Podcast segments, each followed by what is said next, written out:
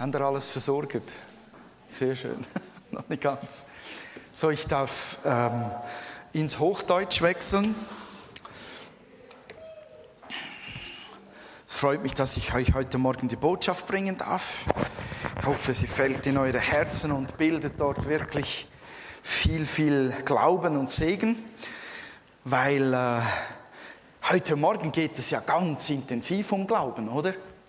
Ostersonntag, wir feiern die Auferstehung von Jesus Christus. Glaubst du das? Ist er auferstanden? Ja, warum glaubst du das? Warst du dabei? Hast du es gesehen? Hast du Besuch gehabt irgendwo von Jesus, der sagte, ich bin im Fall wirklich auferstanden? Steht Okay. Herzlichen Dank, Carlo, für den Hinweis. Es steht geschrieben. Ja, entschuldigt, dass ich so frage, aber das Ereignis der Auferstehung Jesu ist nicht für alle selbstverständlich so geschehen. Das glauben nicht alle. Und wisst ihr, was das Faszinierende daran ist? Das war schon immer so. Das ist gar nicht so komisch, damit, dass man damit Mühe haben könnte. Wir kennen mindestens einen Mann, der mit Jesus unterwegs war, der ihn greifen konnte, der ihn wirklich mit den eigenen Augen sah, der dabei war, als er die Blinden sehend machte und die Lahmen gehend, der dabei war, als er nur für seine Jünger die Extralektionen machte und die verschiedensten Gleichnisse erklärte, der dabei war, als Jesus Lazarus auferweckt hat. Diesen einen Mann, den kennen wir. Und ausgerechnet der, der sagt, und wenn ich meine Finger nicht in seine Nägel male und in seine Wunden legen kann, glaube ich es nicht. Ihr wisst, von wem ich rede. Thomas, genannt der Zwilling Warum der Zwilling genannt wurde, keine Ahnung. Aber der Thomas ist ja für uns so irgendwo auch eine Hilfe. Da war doch noch einer, nicht nur ich kämpfe manchmal mit äh, Glaubensdingen, sondern da war doch noch einer, der auch mit mir zusammen gekämpft hat und den ich gut verstehen konnte. Thomas, von, von dem ich gesprochen habe, dem begegnet Jesus dann in Johannes 20 sagt dann Jesus, nicht etwa Thomas, du elender Zweifler, du geistliche Flasche, du glaubensloser Freak. Es ist wirklich, wirklich herzlich und liebevoll, wie Jesus mit diesem Zweifler umgeht. Er begegnet ihm und er sagt, gib mir deine Hände. Leg sie in diese Wundmale. Und dann sagt er, sei nicht mehr ungläubig, sondern glaube. Und in Johannes 20, 28 und 29 sagt dann Thomas, mein Herr und mein Gott. Und Jesus sagt, du glaubst, weil du mich gesehen hast. Gesegnet sind die, die mich nicht sehen und dennoch glauben. Geht das mit dem Mikrofon oder schlägt das zu heftig? Soll ich das Startmikrofon nehmen? Meine Tochter, wenn meine Tochter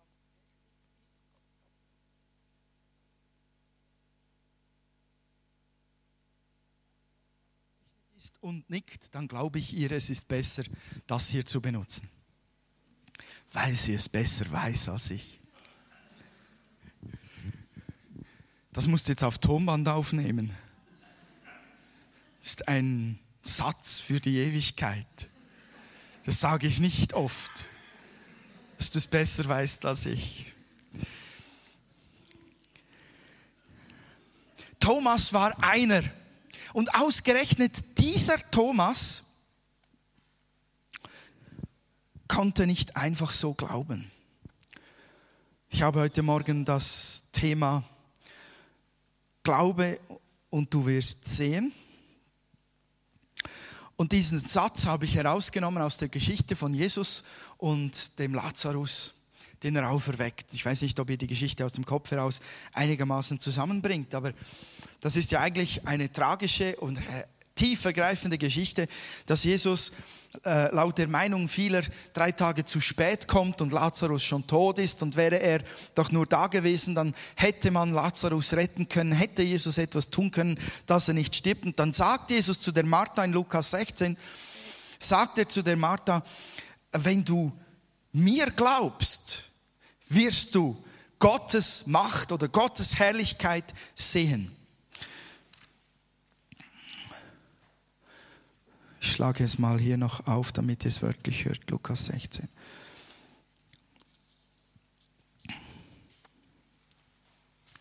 Oh, ich bin in, in der falschen Bibelstelle, Entschuldigung. Ich bin in der falschen Bibelstelle. Jesus sagt, ihr wenn du an mich glaubst, wirst du die Herrlichkeit Gottes sehen. Das ist das Predigtthema. Und Jesus auferweckt an diesen Lazarus und dann sieht sie die Herrlichkeit Gottes. Weil das ist die Herrlichkeit Gottes, dass er die Toten lebendig macht. Obwohl er schon stinkt, obwohl er schon drei Tage lang im Grab liegt, holt ihn der Herr persönlich heraus aus dem Grab und zeigt, dass wer glaubt, die Herrlichkeit Gottes sehen kann. Dann gibt es die andere Geschichte, die, die da wieder einen Konflikt darstellt. Die Geschichte von Lazarus und dem reichen Mann. Ich schneide die Dinge nur kurz an, weil sie sollen ins Thema hineinführen. Vielleicht habt ihr auch die im Kopf. Der Reiche stirbt und der arme Lazarus stirbt. Und Jesus erzählt, was mit ihnen geschieht. Der Reiche, der leidet an einem Ort, er, scheint zu brennen. Und Lazarus ist in Abrahams Schoß. Und dieser Reiche, der, der, der wirklich brennt, sagt zum Vater Abraham, sagt zu ihm, bitte tauche doch deinen Finger, die Spitze deines Fingers ins Wasser und kühle mich, denn ich leide so in dieser Hitze. Und dann entsteht dieses Gespräch und dann sagt doch aus der Not heraus der reiche Mann, Abraham, schenk es doch, dass irgendjemand zurückgeht und meiner Familie, meinen Söhnen sagt, dass sie glauben sollen und dass sie den rechten Weg gehen sollen, damit sie nicht an denselben Ort kommen wie ich. Und dann sagt der Vater Abraham, ähm, sie haben Moses und die Propheten. Das heißt, er sagt eigentlich, sie haben die Bibel. Sie haben das Alte Testament. Das sollen sie lesen, das sollen sie hören und dann sollen sie glauben. Denn selbst wenn ein Toter zurückkommt, sagt er dann, selbst wenn jemand aus den Toten zurückkommt, werden sie es nicht glauben, wenn sie nicht den Mose und Propheten glauben. Das ist schon eine Spannung darin. Ostersonntag, Auferstehung feiern, Glaube haben, am Glauben ringen, zu kämpfen. Glaube ist der Schlüssel zu allem, was von Gott kommt. Du kannst nicht zuerst sehen und dann einfach glauben. Das sagen auch diese Ereignisse. Selbst wenn ein Toter zurückkommt, werden sie nicht glauben. Also selbst wenn du ihn sehen würdest, es gibt Menschen, die glauben nicht, dass Gott Auferstehung schaffen kann, dass Jesus Erlösung schaffen kann, dann Jesus, dass Jesus neues Leben geben kann. Selbst wenn ein Toter zurückkäme, selbst wenn man ihn sehen könnte, es gäbe doch noch Zweifler. Das ist so. Der Glaube ist der Schlüssel zu allem, was von Gott kommt. Da können wir uns darüber ärgern, wie wir auch wollen, auch wenn wir den Menschen rundherum noch so gerne Gott beweisen würden, mit wissenschaftlichen Methoden und Reagenzglasexperimenten und nachvollziehbaren naturwissenschaftlichen Prozessen. Das, das geht nicht. Und selbst wenn es ginge, es gäbe trotzdem noch Zweifler. Hallo? Ist euch das bewusst? Der Glaube ist der Schlüssel für alles was mit Gottes Reich zu tun hat. Glaube ist der Schlüssel, Jesus zu finden, der Schlüssel zum Himmel, zur Vergebung der Sünden, zur Rettung, zur Lebensfreude, ja, zu, zur Heilung von Geist und Seele und Leib und zum Gehorsam, zu einem glaubensvollen Lebensstil. Glaube ist der Schlüssel. Und dann ist auch der Glaube für die Menschen um Jesus, die ihn erlebt haben, der Schlüssel gewesen, dass ihnen geholfen wurde. Wenn wir nämlich einmal auflisten, all diese Menschen, von denen geschrieben steht, wie sie geheilt wurden oder befreit wurden, steht fast jedes Mal in diesem Zusammenhang, dein Glaube hat dir geholfen oder als Jesus ihren Glauben sah oder euch geschehe nach eurem Glauben oder dort, wo die Jünger äh, herumschrien, weil sie am Ertrinken waren, weil sie meinten, dass das Boot auf dem See Genezareth wird nächstens kippen, sie werden ertrinken. Da sagte Jesus zu ihnen, wo ist euer Glaube? Das ist ein, ein beständiger Zusammenhang einfach da zu den Dingen vom Reich Gottes und dem Glauben. Und wisst ihr, das ist auch völlig logisch. Jetzt geht's los. Glaube und Logik, das geht doch nicht. Doch biblisch oder im, im geistlichen Sinne gesehen schon. Weil Gott eigentlich Glaube in uns hineingelegt hat. Grundsätzlich mal sind wir glaubensfähig. Ähm, ein Beispiel ist, wenn morgen hier in Uster der Zug nach Zürich, was ist es, die S9 zum Beispiel, 09.25 Uhr fährt und du möchtest diesen Zug erwischen, wann gehst du zum Bahnhof? 10 Uhr?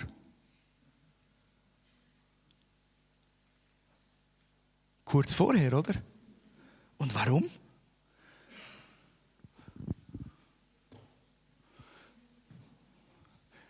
Ja, weil ihr dem Fahrplan glaubt. Oder? Ihr glaubt dem Fahrplan.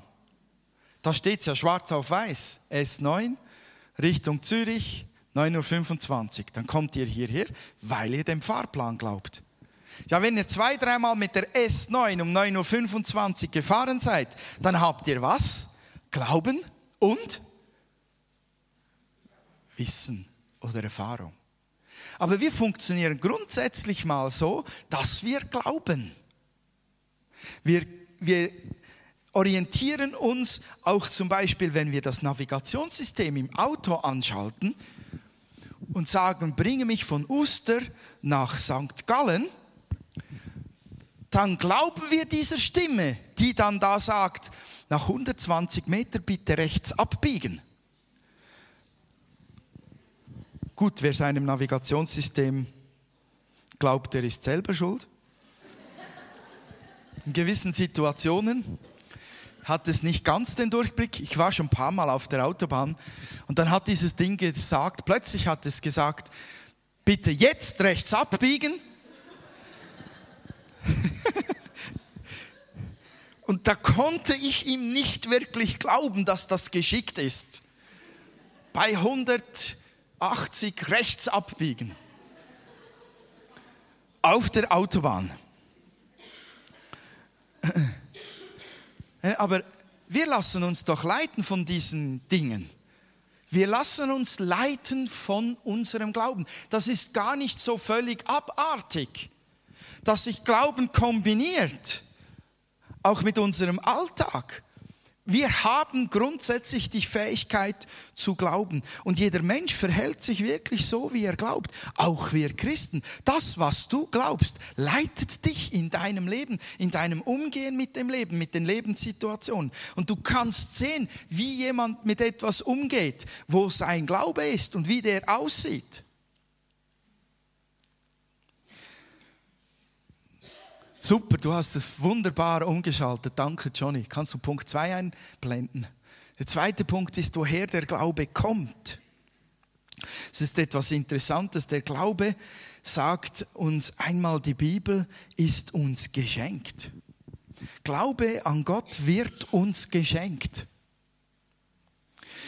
Im zweiten Petrusbrief, im ersten Kapitel, im ersten Vers heißt es, Simon Petrus stellt sich vor als Briefschreiber und er sagt, Simon Petrus, Diener und Apostel Jesu Christi an alle, die den gleichen kostbaren Glauben empfangen haben wie wir. Einen Glauben, der uns aufgrund der Gerechtigkeit unseres Gottes und Retters Jesus Christus geschenkt ist. So Petrus sagt eigentlich all denen, die Glauben an Jesus gefunden haben. Wir haben alle denselben Glauben und wir haben ihn alle geschenkt bekommen. Jetzt frage ich euch, ist Gott ein Gott, der gerne Dinge schenkt? Total. Ja, die Pracht unseres Planeten. Ein Geschenk, hammermäßig. Die Pracht eines Lebens geschenkt hammermäßig. Jesus Christus, der die Trennung zwischen Gott und dem Menschen aufhebt. Ein Geschenk von Gott, wunderbar. Neues, ewiges Leben, das von Gott durch seinen Heiligen Geist neu geboren wird. In uns, wunderbar. Ein Geschenk. Segen seines Schutzes, seiner Liebe. Das sind alles Geschenke, die Gott getan hat. Gott ist ein Gott, der gerne schenkt. Ist also gerne ein Schenkender. Er schenkt auch gerne Glauben. Und die Bibelstelle, denkt mal eine Weile darüber nach. Petrus sagt, dass du und ich denselben Glauben geschenkt bekommen haben, den dieser Petrus hatte. Dieser Petrus, oder, den wir ja da auf einem geistlichen Sockel haben, dessen Schatten die Leute gesund machte. Wir haben denselben Glauben geschenkt bekommen. Okay, heute Morgen, als ich sagte, Jesus ist auferstanden, war das Halleluja eindeutig intensiver. Und jetzt zweifeln wieder einige daran an den Geschenken von Gott. Ich kann euch verstehen, aber ich bitte euch und ich lade euch ein, glaubt es, lest es selber nach, 2. Petrus 1.1. Du hast den Glauben geschenkt bekommen, denselben Glauben, den Petrus hatte. Amen. Wie kommt denn Glaube überhaupt in mein Herz? Ähm, Jesus wurde einmal herausgefordert oder gebeten, etwas zu tun von seinen Jüngern.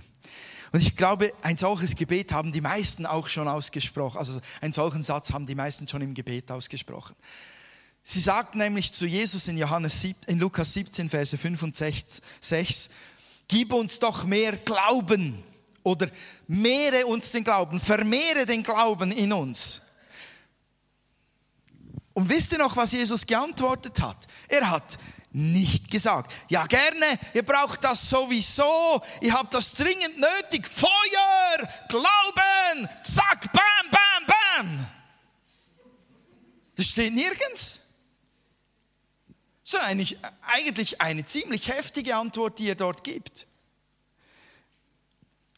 sagt, selbst wenn euer Glaube nur so groß wie ein Senfkorn wäre, könntet ihr zu diesem Maulbeerbaum hier sagen, heb dich samt deinen Wurzeln aus der Erde und verpflanze dich ins Meer und er würde euch gehorchen.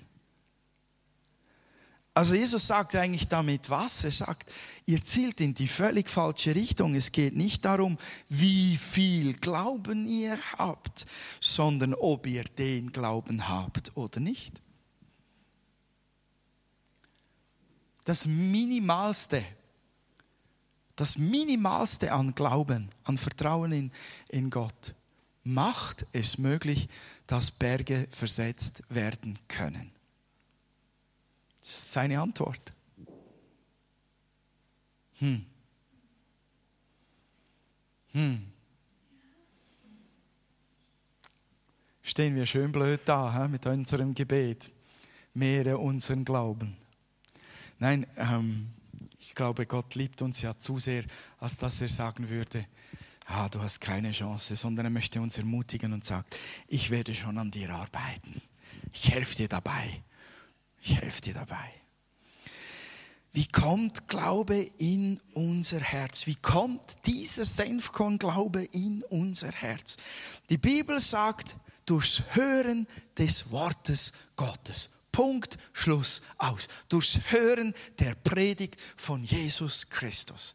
Römer 10, Vers 17 sagt Paulus, und doch kommt der Glaube durch das Hören dieser Botschaft, die Botschaft aber kommt von Christus. Also es geht um diese Botschaft des Erretters, des Sohnes Gottes, der hierher auf die Erde gekommen ist, der ans Kreuz gegangen ist, damit wir sündlos sein können, hat er die Sünden auf sich genommen und der in, in das Grab hinabgegangen ist und der auferstanden ist am dritten Tag. Es geht um diese Botschaft. Wo diese Botschaft gepredigt wird, da geschieht etwas. Da kommt der Heilige Geist, der in dieser Botschaft lebendig ist, der in diesem Wort lebendig ist, der das Geschenk Gottes an uns Menschen ist, der möchte, dass wir glauben können und Glauben fassen, der kommt mit dieser Botschaft zusammen und er weckt Glauben in uns drin. Also ich kann in keiner Art und Weise mein Leben mit Jesus irgendwie dadurch auszeichnen, indem ich sage, ja, ich habe Glauben gewirkt in mir drin, damit ich gerettet wurde. Sondern ich muss auch zugeben, ich hörte die Botschaft und da hat Gottes Geist in meinem Herzen etwas, anklingen lassen und da wuchs etwas wie ein klein wenig Glaube, dass es wahr sein könnte. Und ich als krumm, komisch, verbogener Buddhist, der an eine Reinkarnation glaubte, konnte Glauben fassen, dass da einer ist, der Gottes Sohn sein könnte und der eventuell wirklich mich liebt. Und mit diesem, mit diesem wenigen, mit diesem Bröckli, Brösmeli, mit diesem Fussel, Fussel von Glauben, mit diesem Senfkorn hat etwas in mir begonnen zu wirken. Und das hat der Heilige Geist in mir gewirkt. Und ich glaube, es geht den Menschen, die die Botschaft von Gott gehören, allen so. Da kommt der Heilige Geist und er will Glauben wecken. Er will Glauben schenken. Er ist in dieser Botschaft. Er ist in diesem Wort drin. Und er kommt und möchte in uns das Ja suchen. Er möchte diese Antwort haben. Doch, Herr, ja, ich glaube. Und dann wirkt er in einer großen Macht. Ich glaube, wenn Worte des Glaubens aus der Bibel in unsere Ohren kommen, dann wirkt der Geist des Glaubens und er erweckt Glauben in uns. Auch wenn es nur ein kleiner Glaubensimpuls ist. Wenn ich dann Ja sage, ich will Gott glauben, dann geschieht der nächste Schritt. Dann bekommt Glauben Wurzeln in mir. Mit jedem Mal, wo ich dann das Wort Gottes wieder höre und wieder höre und wieder Ja sage und wieder Ja sage, ich glaube, verwurzelt sich dieser Glaube immer tiefer und er beginnt zu wachsen. Versteht ihr? Gibt in diesem Zug noch einen bekannten Bibelvers. Ohne Glauben aber ist es unmöglich, Gott wohl zu gefallen. Denn wer Gott naht, also wer zu Gott kommt, muss glauben, dass er ist und denen, die ihn suchen, ein Belohner sein wird. Das ist ein Bibelvers, den wir sehr gerne benutzen, wenn es darum geht, äh, die Kranken zu heilen oder Wunder zu erwarten. Und dann sind wir tief deprimiert, wenn, wenn das Wunder nicht geschieht. Und wir fragen uns, wer hat zu wenig geglaubt in dem Moment?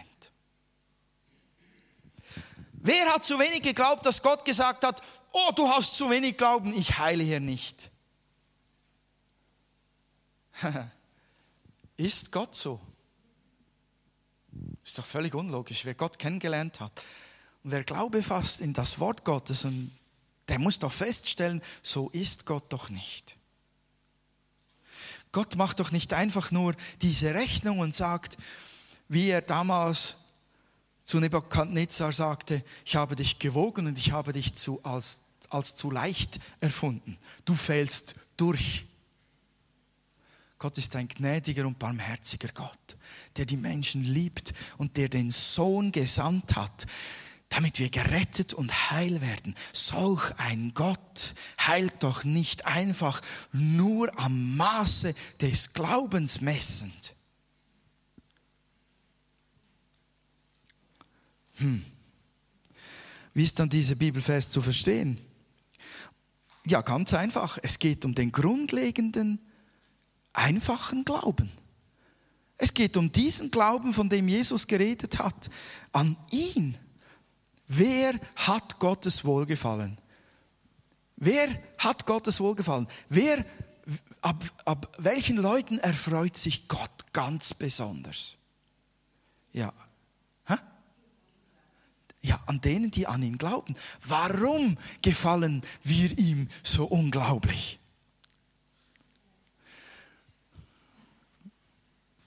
Weil er so ein schöner ist dort. Heidi hat wieder mal ein wunderschönes Halstuch an. Gefällt mir. Das, das macht Gott nicht.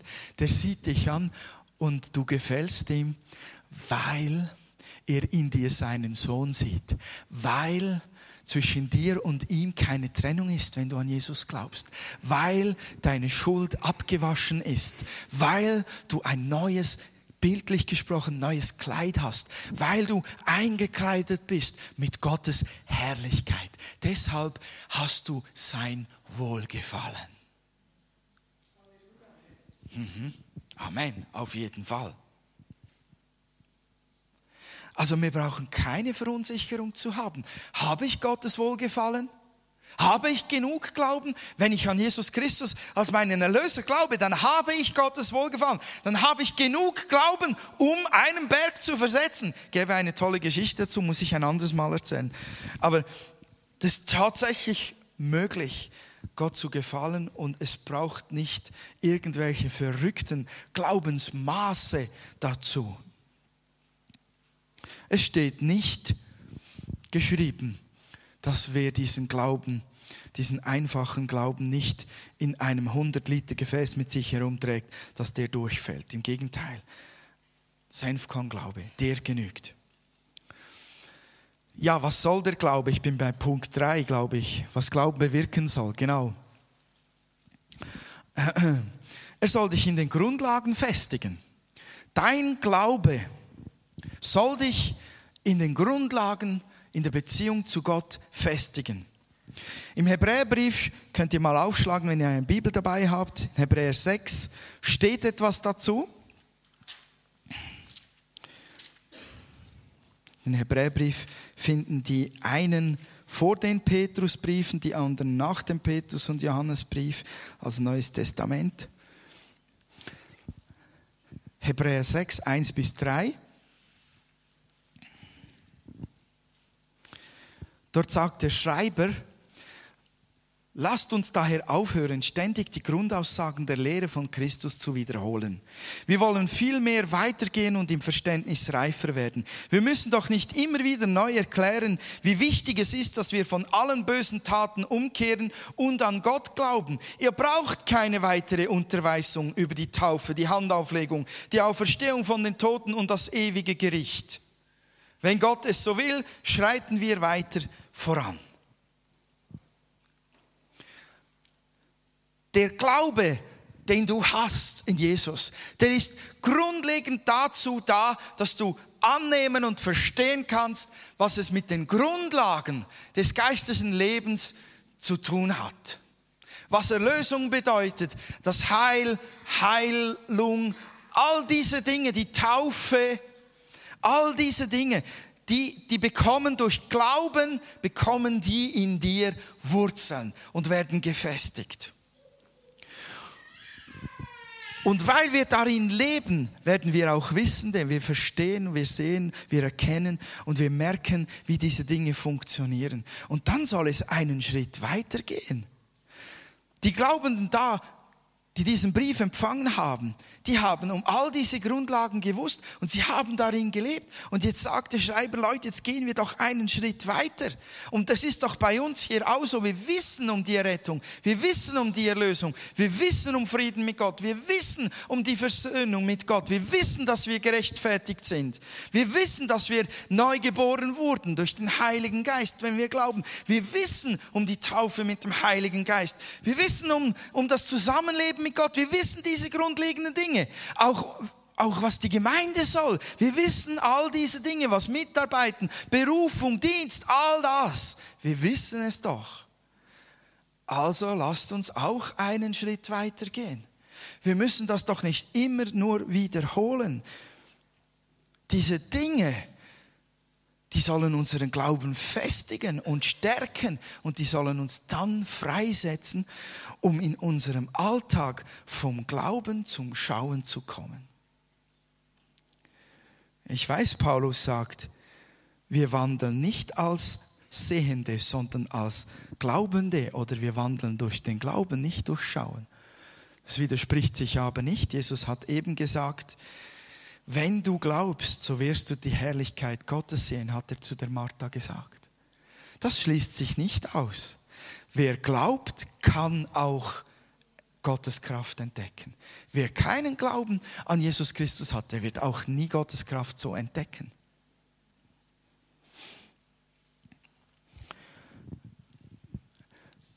Dieser Glaube soll in dir verwurzelt werden, damit du freigesetzt wirst für mehr. Und ich weiß nicht, wie es euch geht, aber ich habe auch wirklich das Verlangen danach, dass wir nicht ständig für alle wiederholen müssen, wie es um die Grundlagen des Glaubens steht, nur weil jeder Einzelne immer wieder von jedem Wind des Lebens umgeworfen wird. Diese Glaubensgrundlagen sind dazu da, dass wir Reife bekommen, dass wir die Glauben darin verfestigt werden und wenn wir darin stark sind, sie in jede Lebenssituation hineinnehmen und sagen, jetzt Herr reagiere ich aus meinem Glauben heraus. Und das, was jetzt hier an mich herantritt, damit gehe ich um aus meinem Glauben heraus. Versteht ihr das? Nicht, ich werfe alles weg und renne herum wie ein wild gewordenes, kopfloses Huhn und schreie, was soll ich nur tun, was soll ich nur tun, das Leben ist böse und gemein mit mir. Sondern dort in diesen Situationen reagieren wir aus den Glaubensgrundlagen. Herr, du hast mich gerettet, du hast mich freigesetzt, du hast mich an dich gebunden, ich bin mit dir eins. Deine Liebe ist da, ich werde getragen, deine Treue ist da. Und egal was jetzt kommt, ich lebe es durch, ich packe es an im Glauben an dich, verwurzelt im Glauben an dich. Diese Prozesse lassen uns reif werden sodass wir eben nicht regelmäßig von jedem Wind des Lebens umgehauen werden. Verstehen wir das? Das soll Glaube bewirken. Er soll uns freisetzen, wirklich zu reifen. Das bedeutet täglich darin leben, in den Grundlagen des Glaubens, sie übertragen und anwenden im Alltag, in der Gemeinschaft. Und dann in den besonderen Momenten das wagen, was aus den verwurzelten Glaubensgrundlagen in meinem Innersten möglich ist. Ich zeige euch zum Schluss einen, einen kleinen Filmausschnitt der, der das etwas darstellen soll, wohin ich zum Schluss gehen möchte mit dem Thema Glauben.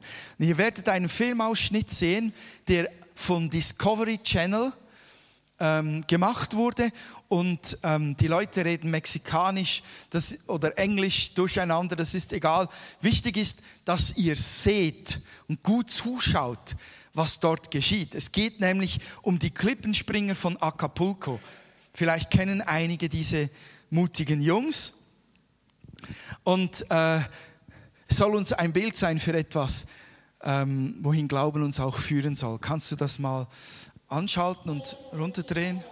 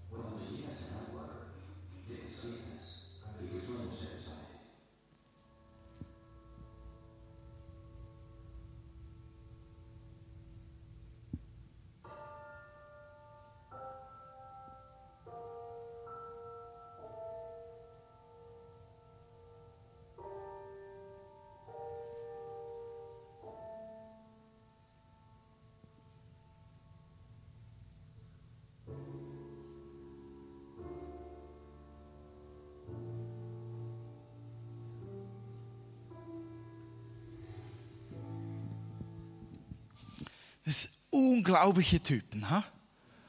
Das ist jetzt wirklich etwas für uns Männer. Das ist ein tolles Bild. Dieses, dieses Risiko, die da, die da eingegangen, das da eingegangen wird, dieser Mut. Aber äh, für die Frauen könnten wir vielleicht sagen, wenn du das erste Mal äh, von Hand eine, eine, eine Hose äh, lismest,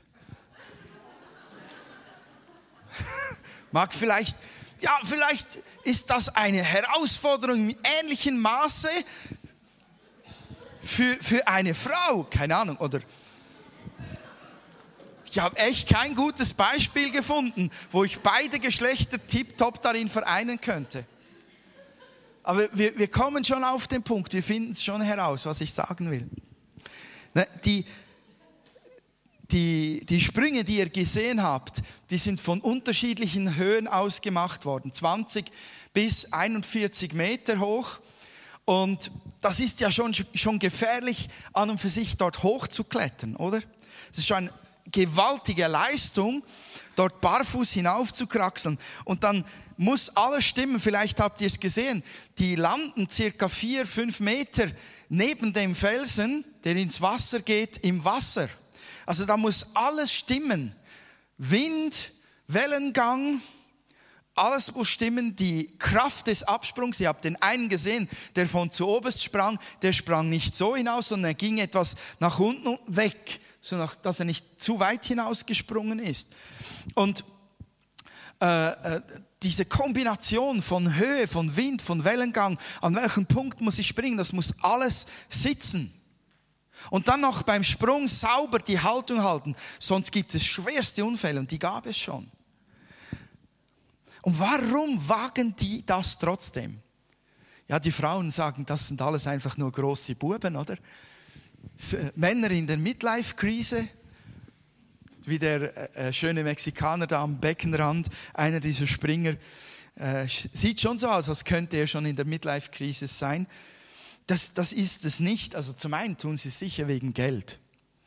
Die bekommen Geld dafür. Und zum anderen vielleicht auch, um sich etwas zu beweisen, auf jeden Fall. Aber nur wegen dessen tun sie es nicht alleine, sondern weil es auch Spaß macht. Hey, das muss ein gewaltiges Gefühl sein. Du schwebst da so 30, 40 Meter. Uh, batsch. Tauchst du ein dieses Wasser tief hinein. Die herrliche Kulisse und so viele Leute schauen zu. Es muss unglaublich toll sein. Der Adrenalinkick. Boah, die Welt ist farbiger als je zuvor. Das Leben ist schöner als je zuvor, vor allem wenn du es überlebst. Die Basis für ihren Sprung sind all diese Überlegungen. Ich muss bis dort hinaufklettern, dann muss ich abwarten, wie die Wellen genau kommen. Und in dem Moment zwischen der dritten und vierten, in diesem Bereich, wenn die am Rollen ist, dann kann ich springen. Und wenn der Wind so steht, geht's gut. Dann muss ich nur noch so weit in die Knie gehen und muss schauen, dass ich wirklich sauber, sauber die Haltung behalte. Dann wird es funktionieren. Diese Überlegungen sind alle da. Aber wisst ihr was? Das braucht auch Glaube. Das braucht Glaube, dass es funktioniert. Wenn ich im richtigen Zeitpunkt springe, mit der richtigen Kraft, auf den richtigen Punkt ziele, die richtige Haltung habe, dann könnte es funktionieren. Aber die springen auch aus Glauben. Und ich sehe darin einfach ein Bild, wirklich darin, dass das alles Grundlagen sind. Grundlagen das Verstehen um den Sprung, das Begreifen, wie man sich ausbalanciert, das Hochklettern, das Zuschauen, wohin muss ich springen. Das sind alles Grundlagen für einen perfekten Sprung. Aber dann braucht es das Letzte, den Schritt, den Mut und zu sagen, jetzt stelle ich mich auf meine Grundlagen und ich springe im Glauben, dass ich das überlebe im richtigen Moment hinaus.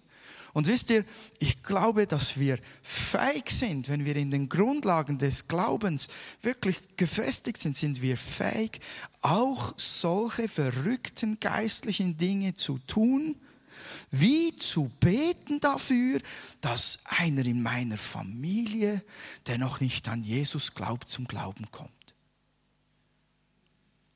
Das sind vielleicht zehn Meter. Zehn Meter hoch, Klippe Acapulco. Für uns. Oder dass ich sogar glaube, dass wenn auch meine Finanzen nicht immer ideal aussehen, dass da tatsächlich Gott noch versorgen könnte und dass ich mich nicht die ganze Nacht wälzen muss, wie es mit dem Geld weitergeht, weil ich Gott kenne, aus meinen Grundlagen heraus, als einen guten, versorgenden Gott. Das sind vielleicht 15 oder 20 Meter. Und dann wird es immer wilder, oder?